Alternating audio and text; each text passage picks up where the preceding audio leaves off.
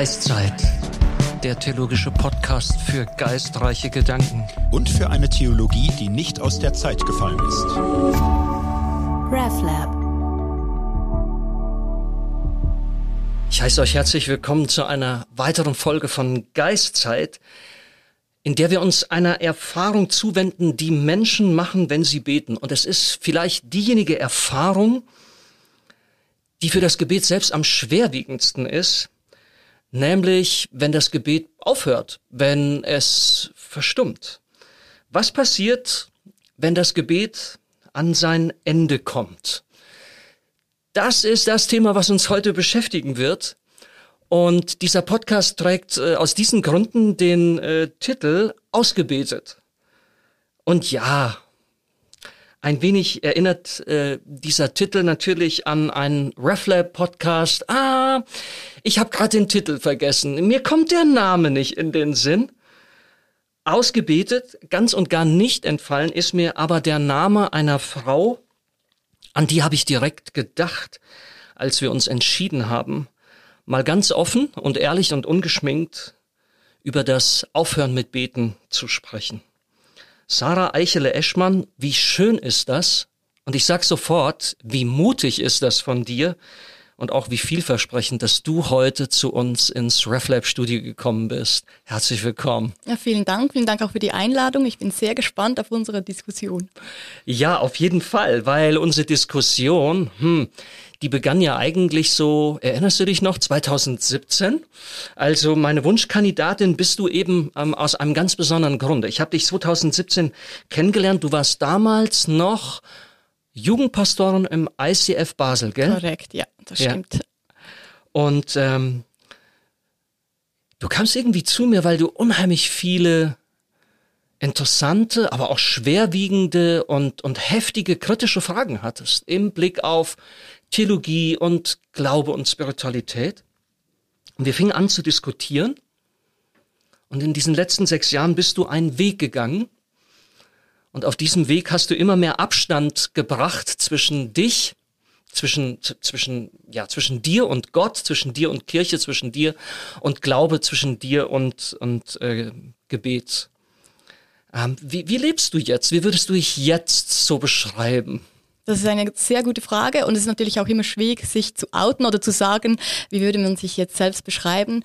Ich denke, ich hätte mich lange als Agnostikerin beschrieben und musste dann für mich eingestehen, nee, ich glaube, es geht weiter, ich bin Atheistin geworden.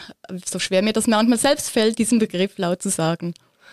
Ähm, darf ich ja gerade nachhaken? Natürlich. Äh, könntest du für mich und alle, die das hier hören, noch mal kurz umreißen. Was bedeutet für dich Agnostikerin? Also für mich war lange wie klar, okay, vielleicht gibt es einen Gott, der da irgendwo im Weltgeschehen ist, aber nicht aktiv interagiert oder agiert im Allgemeinen.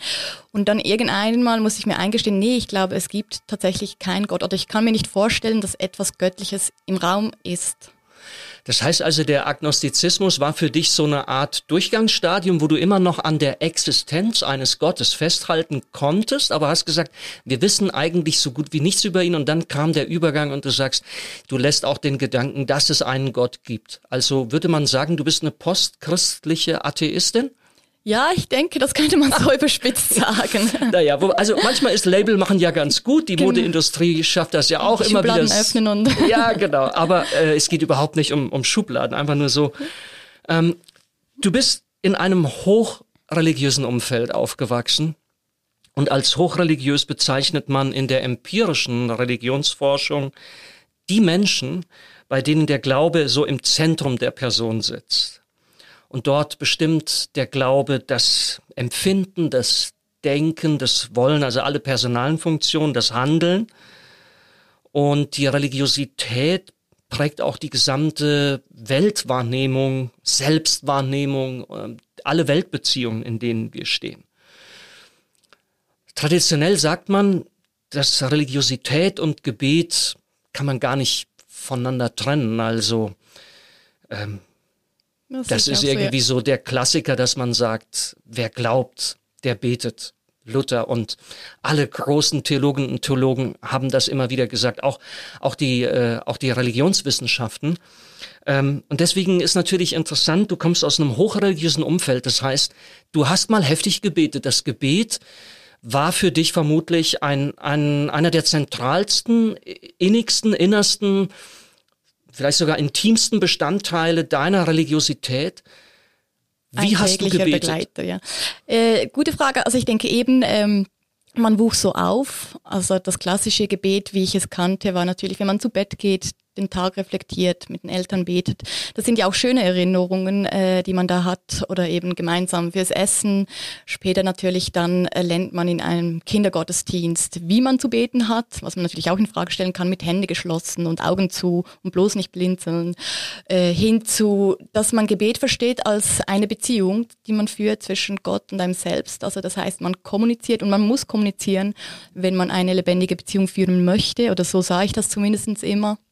Äh, aus diesem Background komme ich eigentlich, also in dem, aus dem täglichen Kommunizieren mit Gott hin zu Schweigen.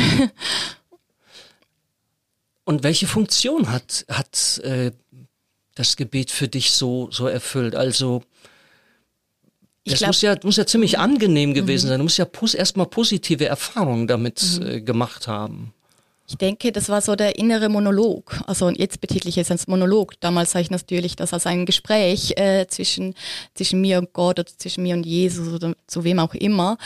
Und äh, das war so der Weg. Könnte man sagen, das hat dir einfach gut getan, äh, dich, deine Gedanken, deine Gefühle äh, irgendwie auszusprechen. Damals noch vor einem Gott, mhm. so dachtest du. Heute würdest du sagen, das ist ja eine Art therapeutisches Selbstgespräch gewesen, wo überhaupt gar kein Gott da war. Das war eine Reflexion. Also ich habe mir tatsächlich auch vorgenommen, den Tag am Abend zu reflektieren, zu sagen, was lief gut, was lief nicht so gut, was könnte ich besser machen oder was hätte Gott anders gemacht im Sinne von, wie würde ich dann nächstes Mal anders reagieren. Okay. Ähm, also das kann ich gut nachvollziehen, wird heute immer wieder auch äh, in, in Anschlag gebracht, um die um die anthropologische Sinnhaftigkeit des Betens plausibel zu machen, also um zu zeigen, es ist jetzt erstmal egal, ähm, ah, wen du dir da vorstellst, äh, der dir da zuhört oder auch nicht. Äh, Gebet ist ein Akt, der, der erstmal menschlich ist, der menschlich macht äh, und der uns Menschen äh, einfach gut tut in, in diesem Sinne. Also Psychohygiene, äh, sich nochmal selber klar werden, wer bin ich, was will ich, was will ich nicht. Gab es noch andere Situationen, die, in denen du, wo du rückblickend sagen würdest, die waren geradezu äh, gemacht, dass du in diesen Situationen gebetet hast? Also sicherlich bei schwierigen Entscheidungen in meinem Leben, wo sich Weggabelungen öffneten, wo es darum ging, wie geht's weiter, da war klar, dass ich irgendwie Gott auf eine Art und Weise mit einbezogen habe und ihn gefragt hätte, äh, wie, was, wo, wenn. Ähm, natürlich so Notfallgebete, die jeder, jeder von uns im Alltag kennt, also ganz klassische, die sind teilweise auch lächerlich im Sinn von, hoffentlich ist dein Parkplatz frei, hältst du mir bitte einen Parkplatz frei? Ja.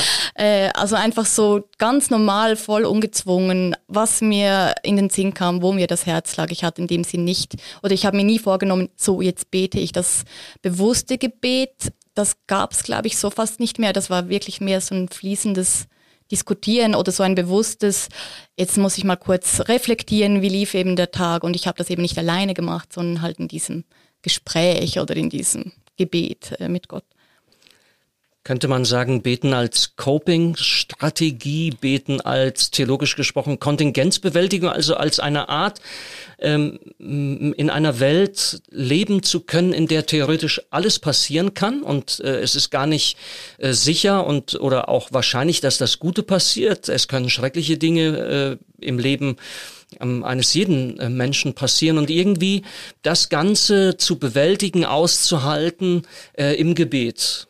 Auf alle Fälle, denn ich denke jetzt im Nachhinein auch, das war etwas, das ich vermisst habe oder hatte oder teilweise noch tue, ähm, dass man einfach am Abend irgendwie im Bett sitzt und nochmal den Tag reflektiert hat mit Gott und eben das nochmal angeschaut hat. Und jetzt reflektiert man den Tag, aber fast nicht regelmäßig oder anders. Und da vermisst man natürlich diesen Teil, wo das so ungezwungen kam.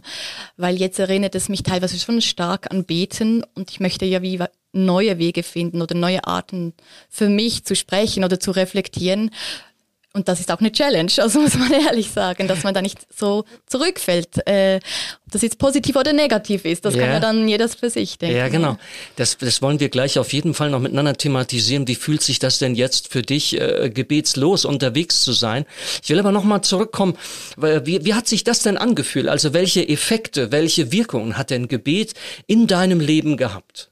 So emotional zum Beispiel oder, oder auch sonst. Du hast zum Beispiel gesagt, ähm, es war ja nicht nur ein Akt, wodurch, wo du dich ausgedrückt hast, also nicht nur die expressive Dimension, sondern habe ich das richtig verstanden? Du hast auch gefragt, ja, was ist denn der Wille Gottes und jetzt hilf mir doch, die richtige Entscheidung zu treffen. Es war, war ja auch, auch rezeptiv empfangend. Es war definitiv auch ein Hinhören oder ein Versuch zu hören, was kommt, kommt da was, bin ich da alleine oder ist jetzt diese Antwort die gottgegebene Antwort oder meine Interpretation? Also das ist ja auch das Heikle am Gebet äh, oder zumindest das finde ich das Heikle am Gebet, dass falls etwas zurückkommt, ja von wem ist denn das jetzt? Ist das denn jetzt eine göttliche Antwort oder ist das meine Interpretation?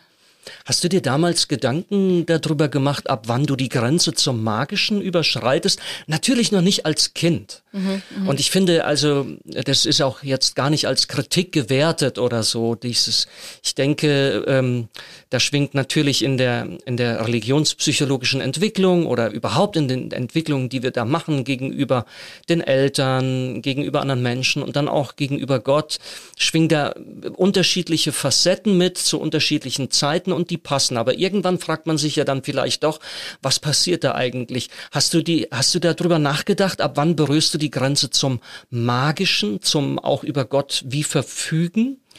Ja, äh, ich denke, das ist etwas, das normal passiert. Ich, nennt, ich nannte das früher immer so das Kaugummigebet oder der Kaugummiautomaten, wenn man von Gott eigentlich schon weiß, welche Antwort man hören möchte und man wirft so eine Münze rein und der Kaugummi oder die Antwort kommt dann eben raus ich denke, oder das war zumindest, wenn ich ehrlich bin, sicherlich auch eine Art Gebet, die täglich passiert. So dieses Wunsch oder diese Wunschvorstellungen, was man gerne hätte, möchte, könnte, wo man dann Gott halt auch irgendwie mit einbezieht, wo man aber auch ehrlich sein muss und sagen muss, das ist eigentlich irgendwie auch manipulativ. Oder Gott zu eng gedacht, im Sinne von, ich weiß ja dann schon, welche Antworten ich möchte, dann kenne ich Gott so gut. Weißt du, wie ich meine? Ja, ja. Wir haben jetzt äh, über die Wirkungen, die das Gebet so auf dich gehabt hat, also durchaus auch mal ja wohl wohltuende äh, Wirkungen. Ähm, natürlich ahnen wir, jemand, der aufgehört hat zu beten, würde heute sagen, das sind alles mehr oder weniger Illusionen gewesen. Ähm, ich würde das ganz, ganz gerne nochmal noch mal umdrehen. Und wie ist es mit, mit der Vorstellung, dass dein Gebet was mit Gott macht? War das damals präsent? Warst du davon überzeugt, dass, dass deine Gebete auch bei Gott eine Wirkung entfalten? Wenn ja, was hast du dir da vorgestellt? Ich glaube, um wirklich ehrlich zu sein, dass ich wirklich eine Wirkung erziele mit dem Gebet, das hatte ich nie. Oder wirklich selten so das tiefe Gefühl von, wenn ich jetzt darüber bete, weil es mir so wichtig ist, das kann bei Gott etwas ändern oder das wird bei Gott etwas ändern. Natürlich den Wunsch vielleicht schon, aber so dass ich davon ausging, das passiert wirklich, ich glaube, das war für mich immer schon eine Bremse oder so eine Blockade, dass okay. ich das nicht glauben konnte. Spielte da so eine Gottesvorstellung eine Rolle, wo die Souveränität, die Allmacht, die Größe, die Erhabenheit Gottes ganz, ganz wichtig war, dass du irgendwie nie so echt dachtest, dein Gebet hat eine Wirkung auf Gott. Also in dem Sinne, dass du in der Lage wärst, Gott etwas abzutrotzen im Gebet, ihm etwas abzuringen oder sein, sein, sein irgendwie, irgendwie was zu ändern, so dass man dann behaupten könnte, was ja wirklich auch schwerwiegend ist, da ist jetzt etwas passiert, weil ich Gott darum gebeten habe. Und hätte ich nicht darum gebeten, wäre es vielleicht nicht passiert ich denke, Gebet war ja auch immer so eine Vorstellung, wohin man möchte und teilweise eine Selbstprophetie, weil man dann selbst den Weg dorthin gegangen ist und dann hat man allen erzählt, mein Gebet wurde erhört oder weil das und jenes und dieses eingetreten ist. Aber von allen ungehörten Gebeten, die da, also die, die hat man gar nicht angesprochen und die stehen meiner Meinung nach gar nicht im Verhältnis zu den, wenn man die Erhörten als solches interpretiert.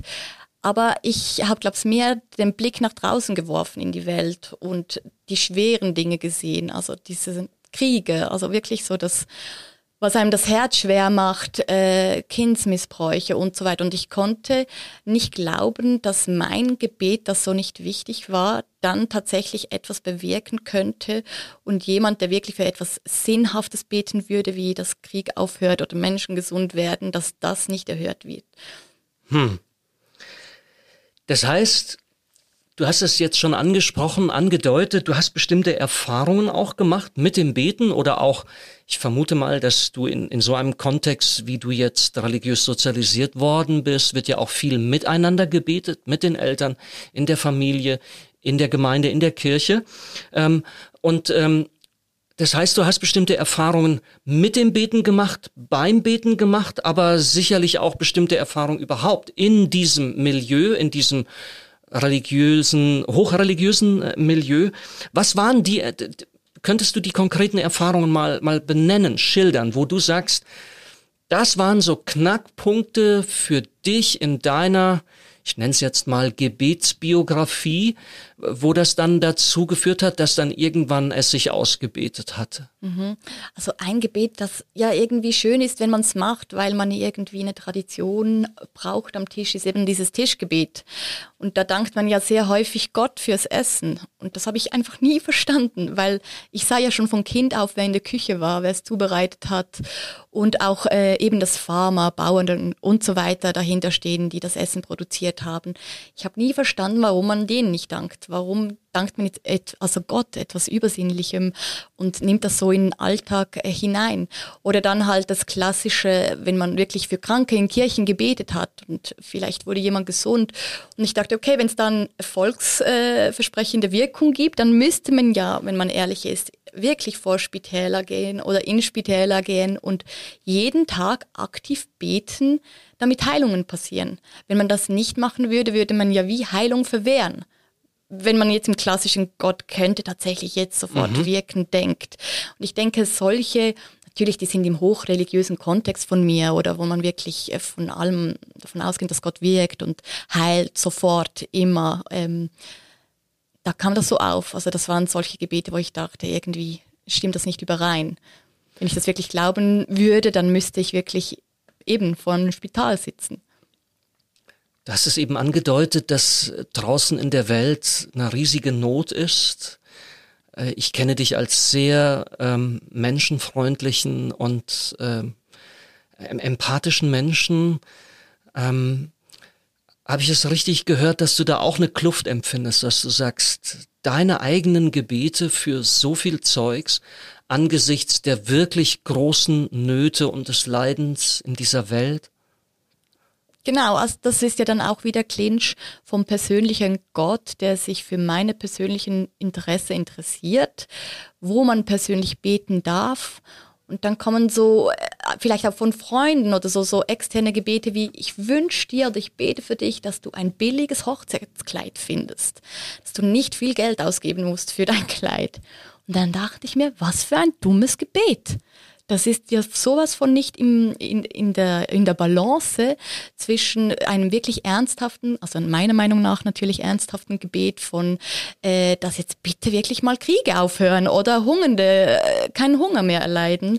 Ähm, soll jetzt Gott sich so krass für mein persönliches Interesse interessieren, dass ich ein billiges Hochzeitskleid kriege, dieses Gebet erhört und ein anderes dafür nicht. Also da habe ich mich auch immer das ist vielleicht auch ein bisschen lächerlich vorgestellt, wie Gott da oben sitzt und sich die Gebete anschaut und dann entscheiden muss, was sind denn gute Gebete für mich, die ich höre und welche nicht. Und offensichtlich sind es dann immer so banale Gebete, die er äh, hört, wenn man äh, Christen und Christinnen zuhört. Sorry.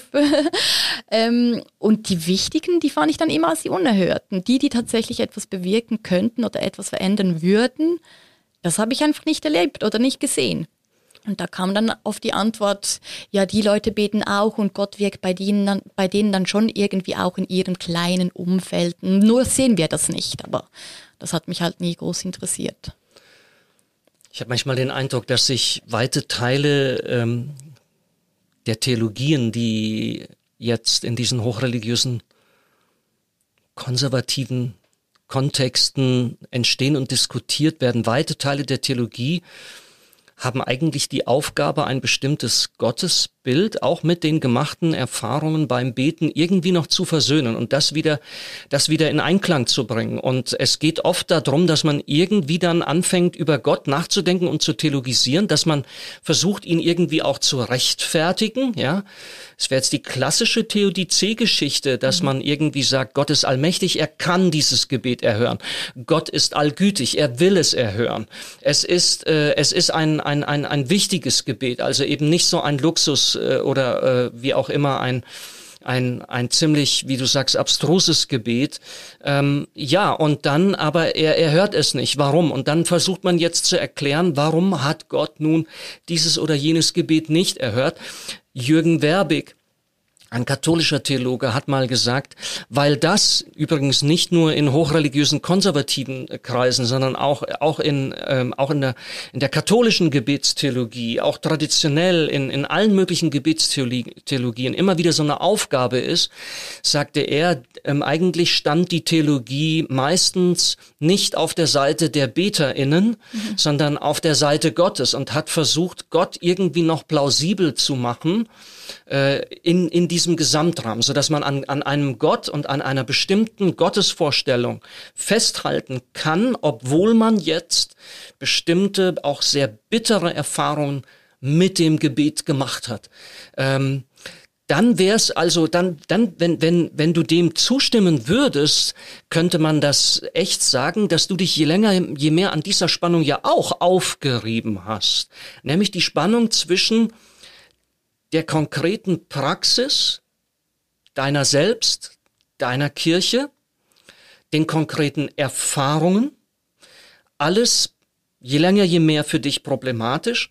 Und das steht in Spannung zu dem, was wir heute einen personalen Theismus mhm. nennen würden. Ein Gott, der sich, der gedacht wird, vorgestellt wird als so etwas ähnliches wie eine Person, der handeln kann, der handeln will, der auf die Gebete seiner Gläubigen auch authentisch reagiert. Mhm. Diese Spannung schien für dich dann je länger, je mehr nicht überbrückbar. Ja, das würde ich definitiv fast zustimmen. Ähm, ich glaube, das führte mich dann tatsächlich auch dahin, dass es, wenn es einen Gott gäbe, der nur Universalist sein kann, weil ich einfach immer gehofft habe, oder natürlich das ist meine Vorstellung von Gott, dass er dann sich mit jedem und allem versöhnen möchte, falls das wirklich seine Aufgabe wäre und ist. Ähm, das wäre so die letzte Hoffnung, an der ich mich hängen hätte können. Hm. Dass es irgendwie wieder gut macht. Genau, dass er dort aktiv wird und das Aktive dann wirklich darin bestehen würde, sich mit jedem und allem auseinanderzusetzen und ich habe mir das vorgestellt, dass wirklich jeder einzelne Zeit bekommen würde, um dann in einem persönlichen Gespräch zu erzählen und zu diskutieren und vielleicht auch Situationen zu beschreiben. Also hm. auch kindliche Vorstellungen, Vorstellungen natürlich, aber das wäre so die letzte Hoffnung gewesen davon. Wir sind damit in einem hochaktuellen Bereich übrigens, weil gerade ähm, in der ja in der Theologie auch äh, diskutiert wird. Ähm, ja, wie können wir denn dann, wie können wir denn dann noch beten? Mhm. Und ähm, also Hartmut von Sass, ähm, systematischer Theologe in Berlin, hat vor ein paar Monaten ein Buch geschrieben, Atheistisch beten. Äh, Niklas äh, Branschen ähm, hat das Buch äh, Gottlos beten geschrieben. Die arbeiten alle an einer Vorstellung von Gebet, und sie sind sich mindestens darin einig, dass sie sagen, eine personaltheistische Vorstellung, das funktioniert wirklich nicht mehr. Das sind so große Widersprüche, an denen zerbricht unter Umständen dann das Gebet eher, verstummt eher.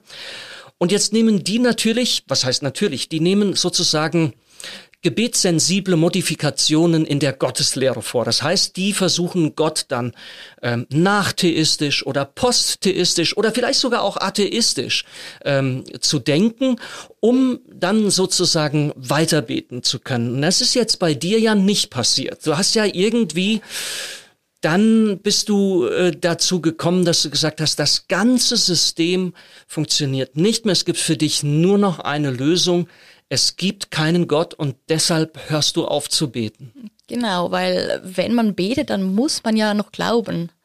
Und wenn man nicht mehr glauben kann, dann kann man meiner Meinung nach auch nicht mehr beten, weil das hängt ja irgendwie zusammen oder ich konnte das zumindest nie trennen.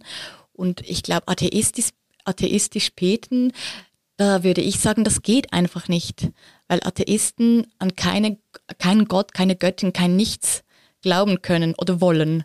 Und deshalb das, sind das für mich zwei Begriffe, die schwer zu vereinen sind. Ich finde das hochinteressante Gedanken. Ich würde aber gerne das Ganze nochmal von einer ganz anderen Seite aufrollen. Ich habe nämlich mitgekriegt, dass du auch The Handmaid's Tale magst.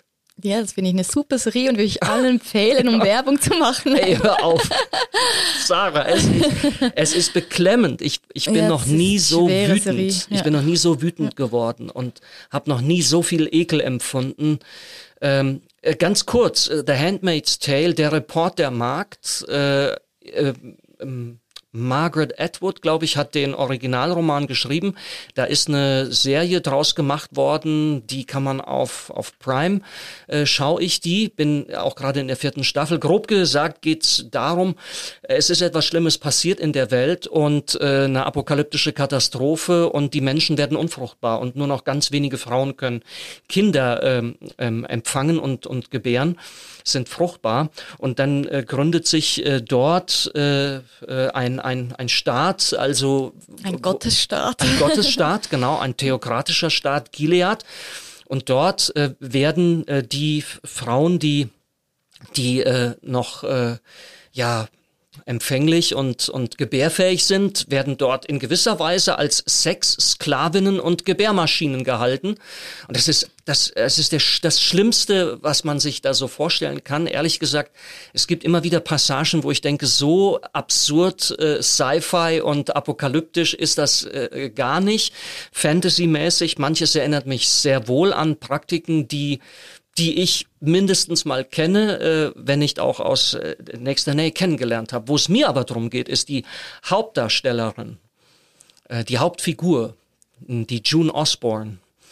Ähm, die verliert, die lässt sich von diesem ganzen, ich sag's jetzt mal vulgär, Entschuldigung, von diesem Scheiß, und da wird auch viel gebetet, da, und da wird echt heftig und krass gebetet, aber die lässt sich ihren Gott nicht nehmen. Die hält irgendwie so trotzkräftig an Gott fest, und es gibt sogar ein paar Szenen, da beten die dann wieder und äh, under his eye und äh, May the Lord open und möge er das Wunder machen und es wird ganz, ganz schlimm. Und sie betet still einfach dagegen. Sie betet, sie hat irgendwie ihren eigenen Gott und sie hat ihre eigene Vorstellung und sie hält irgendwie widerborstig an einem Gott und auch am Beten fest.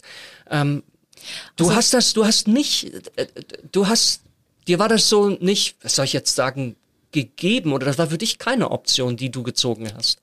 Also ich fand es auch einfach absurd bei dieser Serie zu sehen oder zu realisieren. Es ist schon wieder irgendwie etwas, vielleicht auch in einer Kirche, die dann den göttlichen oder sagt, hey, wir haben, wir sind da Gott verbunden, die dann so etwas zustande bringen im Allgemeinen. Äh, das ist ja auch wie heute in der katholischen Kirche bezüglich sexuelle Übergriffe. Also das ist ja wie in der Serie auch oder passiert auch und dann noch betet man darüber. Das ist so absurd. Also jetzt mal, dass ich das kurz erwähnt habe, was die für Gottesbilder haben in der Serie. Und June Osborne, sie war wütend und sie konnte das irgendwie beibehalten, ähm, wütend zu bleiben auf Gott. Und ich denke, ich war tatsächlich auch wütend und halt hatte eine Zeit lang wütende Gebete, mehr im Sinn von, warum lässt du das eben zu? Ähm, warum veränderst du nichts? Wo ich dann aber wie gedacht habe, was bringt mir die Wut? Die hängt mich irgendwie noch an einem alten System fest. Irgendwie bin ich dann Teil von etwas, wo ich mich ja irgendwie versuche zu lösen. Und dann äh, bin ich wie nicht abgelöst, weil ich ja dann wie noch mit drinnen hänge. Das sehe ich auch bei June Osborne so. Sie ist ja wie noch hin und her gerissen, will immer wieder zurück zu diesem Gilead. Also ja. wenn wir es jetzt im Vergleich mit der Serie nehmen. Mhm. Gut, es hängt natürlich mit ihrer Tochter zusammen. Ja, ja klar. Ja. Äh, das, das schon und, und, und doch ist sie in gewisser Weise, ja, wird, das wäre eine gute Frage, äh, das nochmal zu bedenken, wenn, wenn man es guckt. Inwiefern bleibt sie nicht, indem sie auch für sich selbst an einer Praxis des Gebetes festhält? Inwiefern bleibt sie dann nicht etwas verhaftet, wo sie eigentlich doch nur gequält und unterdrückt und missbraucht wird?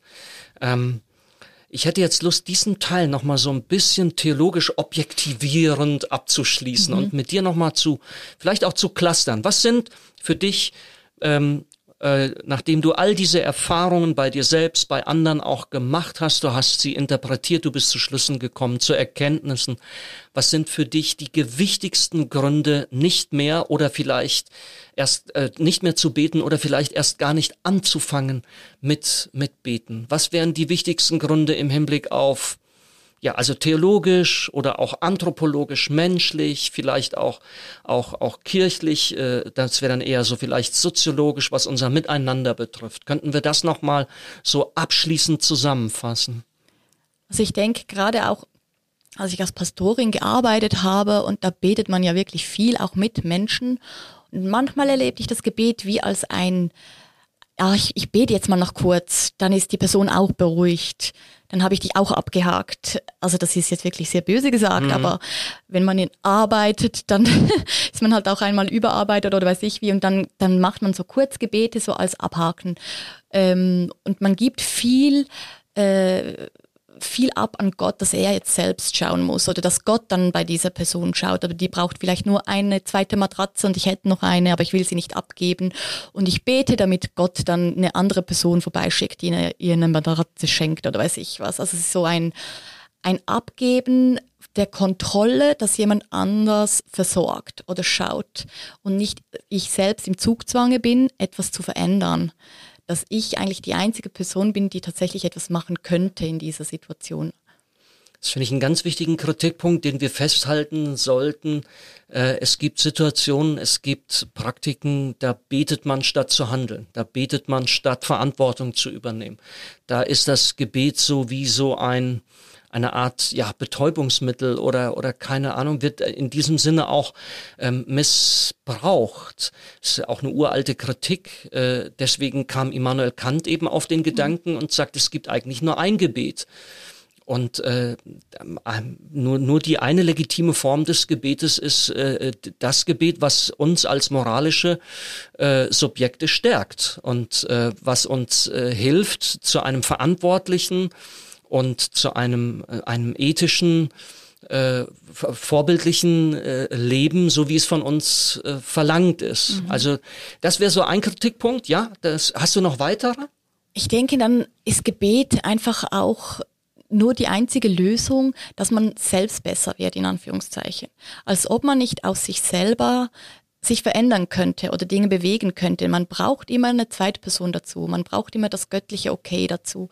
So eine Bestätigung. Man wird dann wie abhängig ähm, von einem externen Wesen, das einem Zuspruch gibt und hat das Gefühl, wenn ich etwas erreicht habe oder etwas tun konnte, dann nur aus der Kraft von Gott, des Herrn, weiß ich was. Das fand ich auch schon immer so einen guten Grund, aufhören zu beten dass man einfach auch mal merkt, doch, ich kann Dinge selbst, ich kann mich auch selbst motivieren, ich kann auch Dinge selbst erledigen oder, weißt du, wie ich meine? Ähm Dann würdest du an dieser Stelle kritisieren, dass das Gebet durchaus dazu neigen kann, dass Gott größer wird, aber auf Kosten des Menschen. Ja, dass man sich selbst kleinredet ja. oder wenn man dann etwas Gutes gemacht oder erreicht hat, nur Gott dankt und nicht auch sich selbst mal auf die Schulter klopft und sagt, hey, das hast du jetzt gut hingekriegt. Ja. Ja, genau. Also das habe ich schon so oft erlebt. Ich will authentisch ein Kompliment machen und sagen, Mensch, das ist echt, ah, das ist ja super. Ja, alle Ehre Gott. Und genau. ja, nicht ich, sondern ja. so. Also das fand ich auch immer ein bisschen eigenartig. Warum dieses Konkurrenzdenken, als würde es Gott, wenn es ihn gibt, einen Zacken aus der, also also ich würde sagen, wenn Gott wirklich Gott ist, dann bricht es ihm definitiv keinen Zacken aus der Krone, wenn auch der Mensch eine wunderschöne Krone auf seinem oder ihrem Haupt trägt. Ähm, das finde ich interessant, dass du an dieser Stelle auf dieses Konkurrenzdenken auch hinweist. Sagst, ja, das Gebet es, hat diese Neigung. Es führt dann dazu irgendwie absurderweise, dass bei allem, was gut ist oder etwas Gutes daraus passiert, das hat dann Gott getan. Wenn es schlecht wird, war ich der Mensch. Das ist doch völlig absurd. Dann ist gut immer Gott und schlecht immer Mensch hm. dann bin ich ja Person schlecht. Also wie will ich dann je irgendwie mich selbst positiv sehen und tatsächlich etwas bewegen in dieser Welt, wenn ich das Gefühl habe, bewegen kann ich nur, wenn ich glaube und bete. Das macht mich so abhängig und das macht mich irgendwie auch wütend, weil es natürlich einem immer von einem Gott abhängig macht, den man selbst hat. Also ein Bild Gott, äh, jeder hat ein Bild von Gott, oder? Und ist dann wie co-abhängig. Eine Co-Abhängigkeit, eine ungesunde Co-Abhängigkeit, die man sich aber selbst einredet. Ja, Es wäre eine, sozusagen eine doppelte Selbstentfremdung. Das eine ist, man, man äh, hat gar kein Gespür und auch gar kein Vertrauen in die eigenen Kräfte, in die eigenen Möglichkeiten, Potenziale, in die eigene Selbstwirksamkeit, sowohl im Hinblick auf das eigene Leben als auch auf das der anderen, auf, auf, auf, die, auf die Weltgestaltung. So, so das eine. Jetzt konstruiert man sich dann äh, eben einen entsprechenden Gott, schiebt, äh, traut dem das äh, dann sozusagen zu und, und verbeugt sich dann noch vor ihm. Ja? Und wenn der dann nicht liefert, ist man wie verheddert und versucht, äh, das eigene Leben, das eigene Beten wieder in Einklang zu bringen mit dem, was man sozusagen als Gottesbild auch oben voraussetzt. Geht es in diese Richtung, ja, Entfremdung? Genau. Ja, voll. Da will ja. ich dir voll zustimmen. Ich frag mich, ich frag dich, jetzt ganz ehrlich, wie lebt es sich, wie lebt es sich ohne das Gebet? Ich muss ehrlich sagen, zu Beginn fand ich das richtig schlimm weil ich plötzlich das Gefühl hatte, jetzt bin ich ja tatsächlich im Zugzwang. Wenn ich nicht äh, daran glaube, dass wenn ich bete, dass jemand anders Dinge bewegt, dann bin ich plötzlich die eigene Person, die Dinge bewegen muss. Und wenn ich das nicht kann, dann fällt einem plötzlich die ganze Last der Welt auf die Schultern. Oder so war es bei mir zumindest, dass ich das Gefühl habe, jetzt muss ich, aber ich kann ja gar nicht alles. Wie schlimm ist das denn? Also ich war inmitten des Dilemmas der Theodizee irgendwie ganz alleine jetzt ohne Gott, äh, im Leid und im Bewusstsein, da hilft keiner, ich kann auch nicht allen helfen. Jetzt muss ich damit leben in meinem kleinen Umfeld, was ich dann wirklich ohne Gott verändern kann, wo ich selbst aktiv werden kann. Und äh, ja, das wird einem irgendwie voll bewusst. Und das war schwer, das war tatsächlich schwer. Es war auch schwer, abends eine andere Bettroutine einzugewöhnen, dass man eben nicht ähm, den Tag mit Gott reflektiert und trotzdem das Reflektierende beibehält, weil ich finde das etwas Gutes, sich selbst zu reflektieren und sich bewusst werden, was war gut, was war schlecht und jetzt halt unabhängig von Gott, ähm, was würde er anders machen, sich zu überlegen, was, was kannst du selbst anders machen, dass man nicht immer das eben weitergibt an, an etwas Göttlichem, sondern selbst dingfest machen muss. Und das habe ich dann, glaube ich, zu fest mit dem Bad ausgeschüttet. Also wie alles weggeworfen. Musste selbst merken, nur weil ich jetzt nicht mehr bete, heißt das nicht, dass ich gewisse Rituale trotzdem machen kann. Aber sie heißen dann nicht mehr Gebet für mich. Sie fühlen sich auch nicht wie Beten an. Und trotzdem hat es was ähnliches. ja. Ich, äh, Dank, danke für die, für die Offenheit, auch, auch für die Ehrlichkeit. Ähm, ich ich würde da gerne nochmal auch zurückkommen. Du sagst, äh, diese schwerwiegende Frage nach dem Leid. Mir fiel das eben auf in einer Begegnung mit einem Atheisten, mit Joachim Kahl aus Marburg. Und ich habe das dann auch bei Holm Tetens gelesen, der der ein, ein Buch geschrieben hat, wo er auch sagt, also er kommt stärker so aus dem Lager auch des athe atheistischen Naturalismus und, und ähm, er sagte aber, man muss das dann zugeben, ähm, äh, es, äh, wir haben auch äh, keine Antwort auf die Frage nach dem Leid in dieser Welt. Es ist nicht nur so, dass die Gläubigen und die Christenheit oder wer auch immer da ein Problem hätte, sondern auch wenn man glaubt, dass es keinen Gott gibt, äh, äh, haben wir auch letzten Endes keine Antwort. Ich fand das auch sehr mutig, was dann von Joachim Kahl kam, einen, einen atheistischen Humanismus, dass er sagte, wir müssen uns damit anfreunden, mit, mit der Vergänglichkeit des mhm. Lebens, mit der, mit der Unberechenbarkeit mhm. des Lebens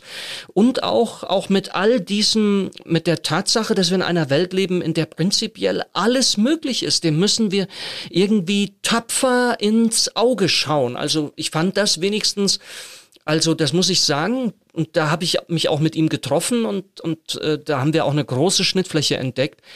Das steht, das steht allen Menschen gut an, das erstmal ungeschminkt und, und ungeschönt zur Kenntnis zu nehmen und dann auch an, an, an dem zu leiden. Und das ist wirklich brutal. Also das, ich erfand das, also ich fand das brutal und ich finde es immer noch brutal und schwer. Und jetzt geht es darum, wie gehe ich mit dieser Schwere um? die ich nicht mehr abschieben kann, die ich jetzt irgendwie selbst trage oder irgendwie auch nicht alles tragen muss, das kommt ja hinzu.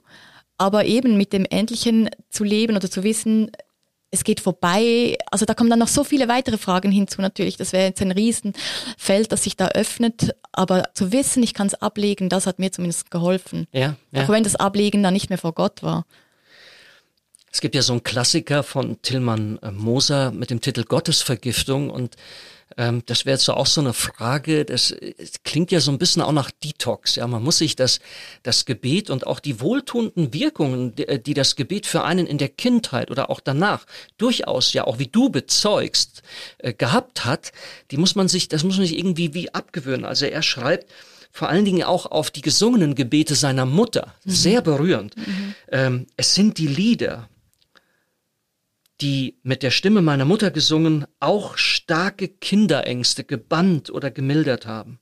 Sie haben das Gefühl vermittelt, die Eltern verwalteten einen Teil deiner tröstlichen Macht und seien fähig, sie uns mitzuteilen. In diesen Liedern lag ein Stück verdichteter Harmonie, Stimmungen am Übergang von Wirklichkeit und Verweisung auf unwirklich Wunderbares, wenn der Vater gar mitbrummte und ebenfalls im Einklang mit dir schien, also mit Gott schien, war die Welt in eine feierliche Schönheit getaucht und alles schien dann ein ungeheures, kostbares Band zusammenzuhalten, das im Alltag verschwand und dann plötzlich wieder, aber immer nur mit deiner Mithilfe zu leuchten begann. Also ähm, dieses Buch Gottesvergiftung, auch so manche Bücher, die er dann danach geschrieben hat, zeigen, ein bisschen, das ist ein langer Detox-Prozess. Wo stehst du in diesem, in, in diesem Detox-Prozess heute? Also, was mich zum Beispiel, wir können da alles Mögliche, mhm. auch was du einbringen möchtest, äh, besprechen, aber was mich zum Beispiel interessieren würde, Gibt's nicht doch manchmal Momente, wo du dem Impuls zu beten nochmal nachgehen möchtest? Die gibt's zu häufen. Ich denke, ich bin fast täglich getriggert äh, zu beten, weil das so etwas Intrinsisches war. Das war ja wie mein Mantra, das ich immer gebraucht habe, um mich zu beruhigen, aber auch um mir Hoffnung zuzusprechen und Zuversicht und mich selbst zu ermutigen. Und das, das gibt natürlich tausende solche Situationen am Tag, wo ich wie danke und dann merke ich, nee, ich will jetzt nicht Gott dafür danken, ich danke mir jetzt selber oder hilf mir und dann so, nee, es wird mir nicht geholfen, ich, ich helfe mir jetzt selber. Also das passiert wie täglich in tausenden von Situationen, weil es so intrinsisch war, automatisch zu beten. Oder mir fallen auch immer die komischsten, altesten, verrücktesten Worship-Lieder ein, die ich sonst nie gesungen hätte, aber die tauchen dann plötzlich in meinem Kopf auf, weil sie so oft immer wieder gesungen wurden, dass sie einfach da sind. Hm. Und ich brauche natürlich jetzt wahrscheinlich Jahre, um das anders zu machen oder zu erleben, dass das nicht mehr das Erste ist, was aufplopst, wenn ich irgendwie Hilfe brauche oder mir etwas wünsche oder mir etwas vorstelle, dass das auch eben ohne Gottes Vorstellung darin geht. Da sind wir sicherlich auf unterschiedlichen Wegen, aber an der Stelle fühle ich mich äh, dem, was du versuchst zu leben und auch lebst, sehr, sehr nah. Äh, du weißt ja, ich habe mit meiner Frau eine 17-jährige Krankheitsgeschichte hinter mir und in diesem Sommer ist sie auch gestorben. Und auf diesem Weg hat sich manches in meiner Theologie und auch in meiner spirituellen Praxis verändert und ganz stark natürlich auch das Gebet. Und ich finde es angesichts äh, der schwerwiegenden, nicht erhörten Gebete mhm. in dieser Welt mhm. und auch in meinem eigenen Leben, verbiete ich mir ganz bestimmte Gebete. Und bei mir, ich, ich brauche da aber, äh, ich brauche da eine, so fast eine halblaute Stimme. Also wenn ich wenn ich äh, allen Ernstes wieder so auf den Gedanken komme, ah Gott, hilf mir doch, dass ich jetzt doch noch pünktlich komme, ja. Der ist so schnell da, dieser mhm, Reflex. Mhm. Und nur schon indem ich es ja denke, ist es ja halb schon wieder Gebet. Und dann sage ich manchmal so halblaut im Auto, Andi, du hast es mal wieder verdattelt. Jetzt auf Deutsch gesagt, hab den Arsch in der Hose und steh dazu und wenn du zu spät kommst, ist es auch nicht schlimm, aber jetzt fang nicht an und mach hier wieder blöd rum. So, also und ich muss mir das halblaut sagen, um die Gebete, die ich für mich selbst auch wirklich als unmöglich, als absurd oder so oder auch als egoistisch, es ist ja zutiefst ein, ein, ein Egoismus. Es ist für mich so eine Form von auch westlich geprägtem Luxus-Christentum, wenn man ständig meint, die Hauptaufgabe des Schöpfers sei, sich um mein individuelles Wohlergehen jetzt in diesen Minuten zu kümmern. Ich brauche da ganz kräftige Gegensätze, die ich halblaut manchmal sage, um das ganze Ding abzuklemmen. Und vielleicht sind es diese halblautlosen Gegensätze, das wären dann vielleicht die atheistischen Gebete wo man sich selbst ins Zentrum nimmt. Also das tönt jetzt böse, ja. aber wo man dann wirklich einfach den Mut hat zu sagen, ich bin's, ich hab's verbockt und jetzt steh dazu und frag nicht nach Gott, der dir da jetzt hilft oder dir diesen Parkplatz frei hält oder weiß ich was. Weiß, äh, ja. Also ich fand das jetzt ein super Beispiel, ja. weil wenn es irgendwie atheistisches Beten gäbe, ja. dann wäre das vielleicht gar nicht so schlecht. Ey, cool, cool. Sarah Eichele-Eschmann kommt her und öffnet mir die Augen dafür, dass ich vielleicht ein wenig atheistisch bin. Nein, total interessant, finde ich auch. Ähm, bringt mich, bringt mich ähm, auf eine schöne Begegnung Begebenheit, die wir miteinander teilen. Ähm, als äh, du deinen äh, Simon geheiratet hast, das war eine wunderschöne Feier, eine ganz, ganz äh, tolle Begebenheit. Und ähm, ja, du hast mich gefragt, ob ich das mache. Und ich mir fehlen bis heute auch die Worte. Was haben wir da eigentlich gemacht? Also für für die ZuhörerInnen hier, das war jetzt eine ja eine Trauung, aber der der Begriff Gott fiel nicht an einer einzigen Stelle, wenn ich mich recht erinnere. Das stimmt, ja. Und ähm, und wir haben auch nicht gebetet und es kam auch kein Segen. Aber Sarah, jetzt, jetzt im Ernst. Du hast damals bewusst eine sehr schöne Kirche ausgewählt. Es war ein sakraler Raum. Es waren sehr viele gläubige und, und auch, ja, festgläubige, hochreligiöse Menschen, mit dabei. Wir haben viel über den Geist der Liebe gesprochen, der da so zwischen euch ist. Und ähm, ja, es waren viele gute Wünsche. War das nicht doch auch so etwas wie eine Art Segen, eine Art Sprechakt, etwas, was uns dann doch auch ans Gebet erinnert? Wie, wie hast du das empfunden oder wie würdest du heute, ein paar Jahre später, drüber nachdenken? Also zuerst war es ja überhaupt lustig, jemanden zu finden, der eine Trauung abhält und Gott nicht erwähnt. Ja. Und ich war so froh um dich, dass ich dich kann, kenne und dass ich wusste, wenn es jemand kann, dann der Andi, der, der macht das. das war wahrscheinlich auch, noch um ehrlich zu sein, ein Kompromiss irgendwie vielleicht doch was Göttliches zu haben, aber wo ich mich nicht unbedingt damit identifizieren muss, aber mein hoch, hochreligiöses Umfeld sich äh, damit identifizieren kann und der Geist der Liebe, der jeder von uns irgendwie interpretieren kann, wie er möchte. Und für mich war es aber tatsächlich nicht ein Segen, es war ein Zuspruch an mich und Simon, an unsere Liebe, an uns als Paar, als Menschen, dass wir das können und dass wir das gemeinsam schaffen. Und das finde ich so wichtig, weil ich es absurd finde da oder absurd fand, eine Drittperson mit einzubeziehen. Eine göttliche Person, die, wenn wir es dann nicht können, die kann es dann für uns. Das hm. ist so absurd für mich. Statt einer göttlichen Person war es wie eine Wirklichkeit, die als sozusagen drittes Element sehr wohl da war. Es war nicht ganz du, nicht ganz Simon. Es war diese Liebe, die euch verbindet. Exakt. Das war eine Hausnummer geworden.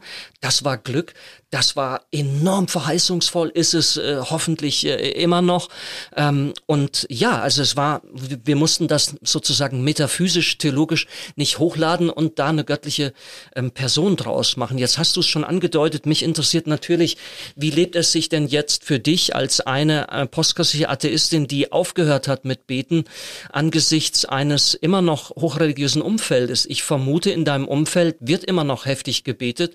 Ich stelle mir vor, da sind Menschen, die beten für dich, dass du vielleicht sogar wieder anfängst zu beten. Ihr habt mittlerweile den Levi äh, geschenkt äh, bekommen oder euch gegenseitig äh, geschenkt äh, als als Geschenk eurer eurer fantastischen Liebe auch. Ähm, ich kann mir vorstellen, da, da, da wird viel an Segen gesprochen, da wird viel für euer Kind gebetet. Äh, das stelle ich mir nicht einfach vor.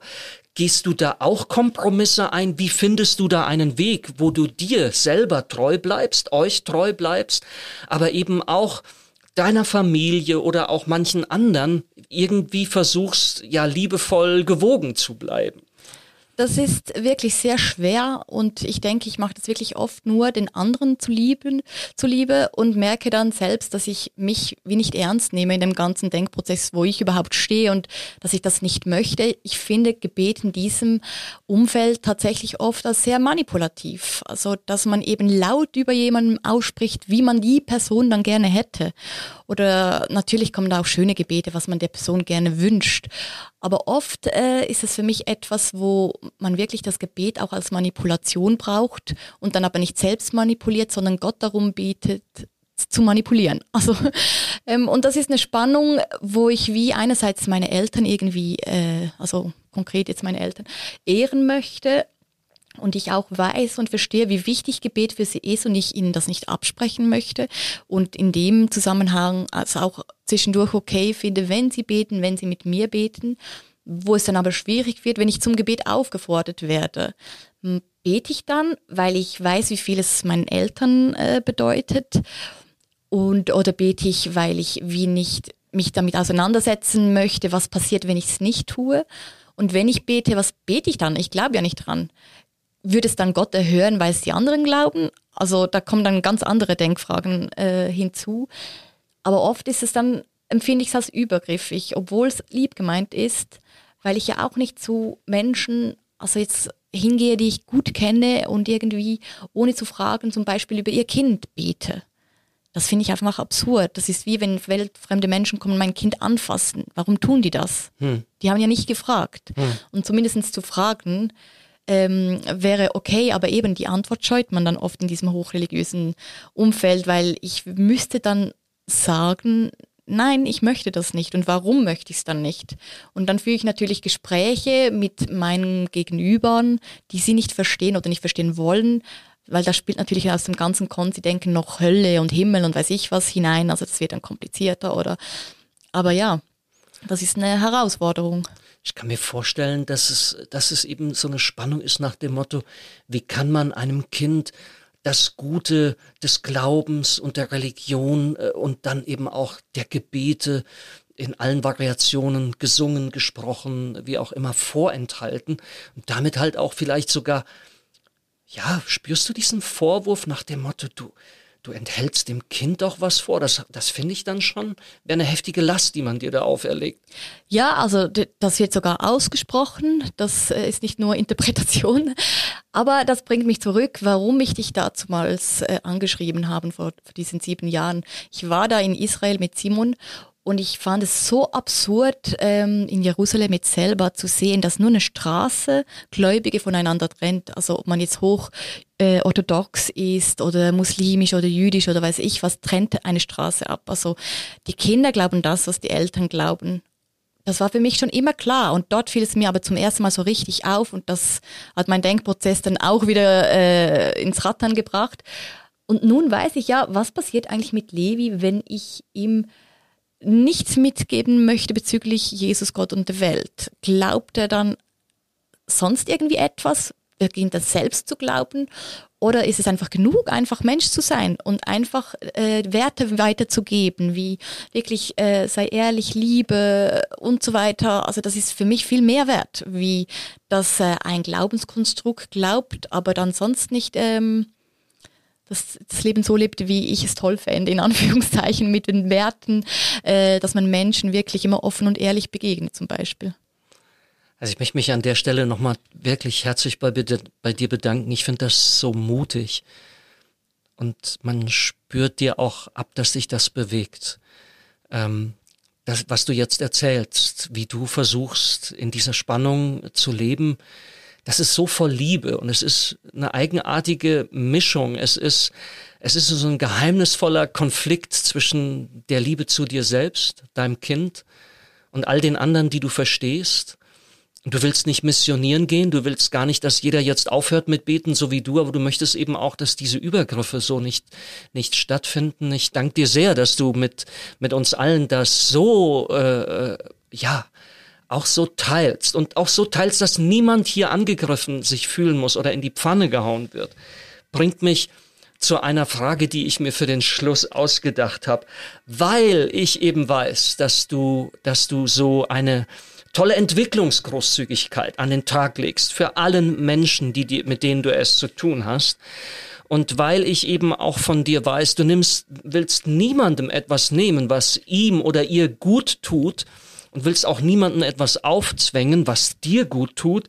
Aber jetzt, wenn ein Mensch zu dir kommt und aus irgendwelchen Gründen, seien sie gut oder weniger gut begründet, seien sie plausibel, weniger plausibel, aus irgendwelchen Gründen nicht mehr beten kann oder spürt, dass es schwierig wird, was würdest du diesem Menschen liebevoll mitgeben? Es kommt natürlich noch darauf an, ob diese Person an Gott glaubt oder nicht. Mhm.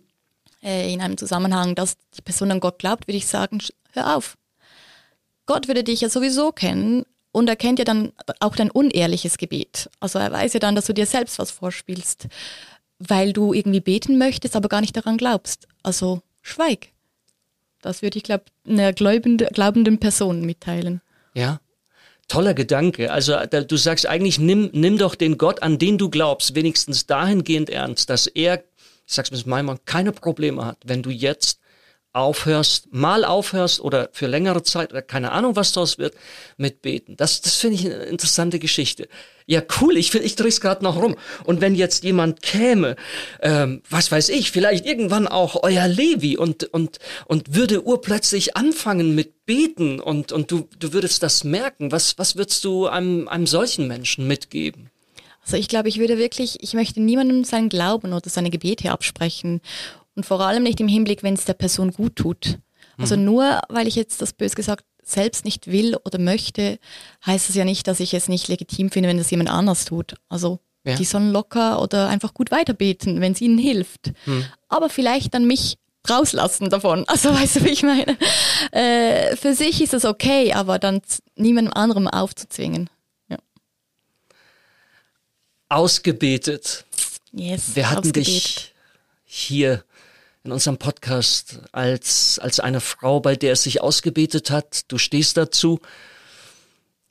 Aber du bist auch nicht so, yeah, alles gut und krass. Man merkt bei dir immer noch, wie lange es braucht, bis dass es sich dann wirklich ausgebetet hat.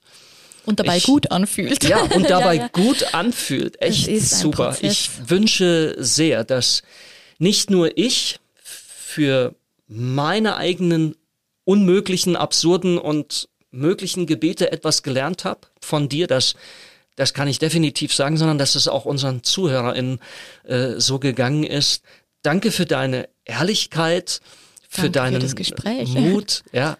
Und ähm, ja, es geht weiter mit mit unserem Podcast äh, Geist Zeit. Wir werden dieses Dossier spirituell leben und beten weiter bespielen mit unterschiedlichen Themen, mit unterschiedlichen Gästinnen und Gästen. Bleibt an unserer Seite, damit uns gemeinsam eine Theologie gelingt, der auf der Seite der Menschen steht. Völlig egal, ob sie beten oder ob es sich bei ihnen ausgebetet hat.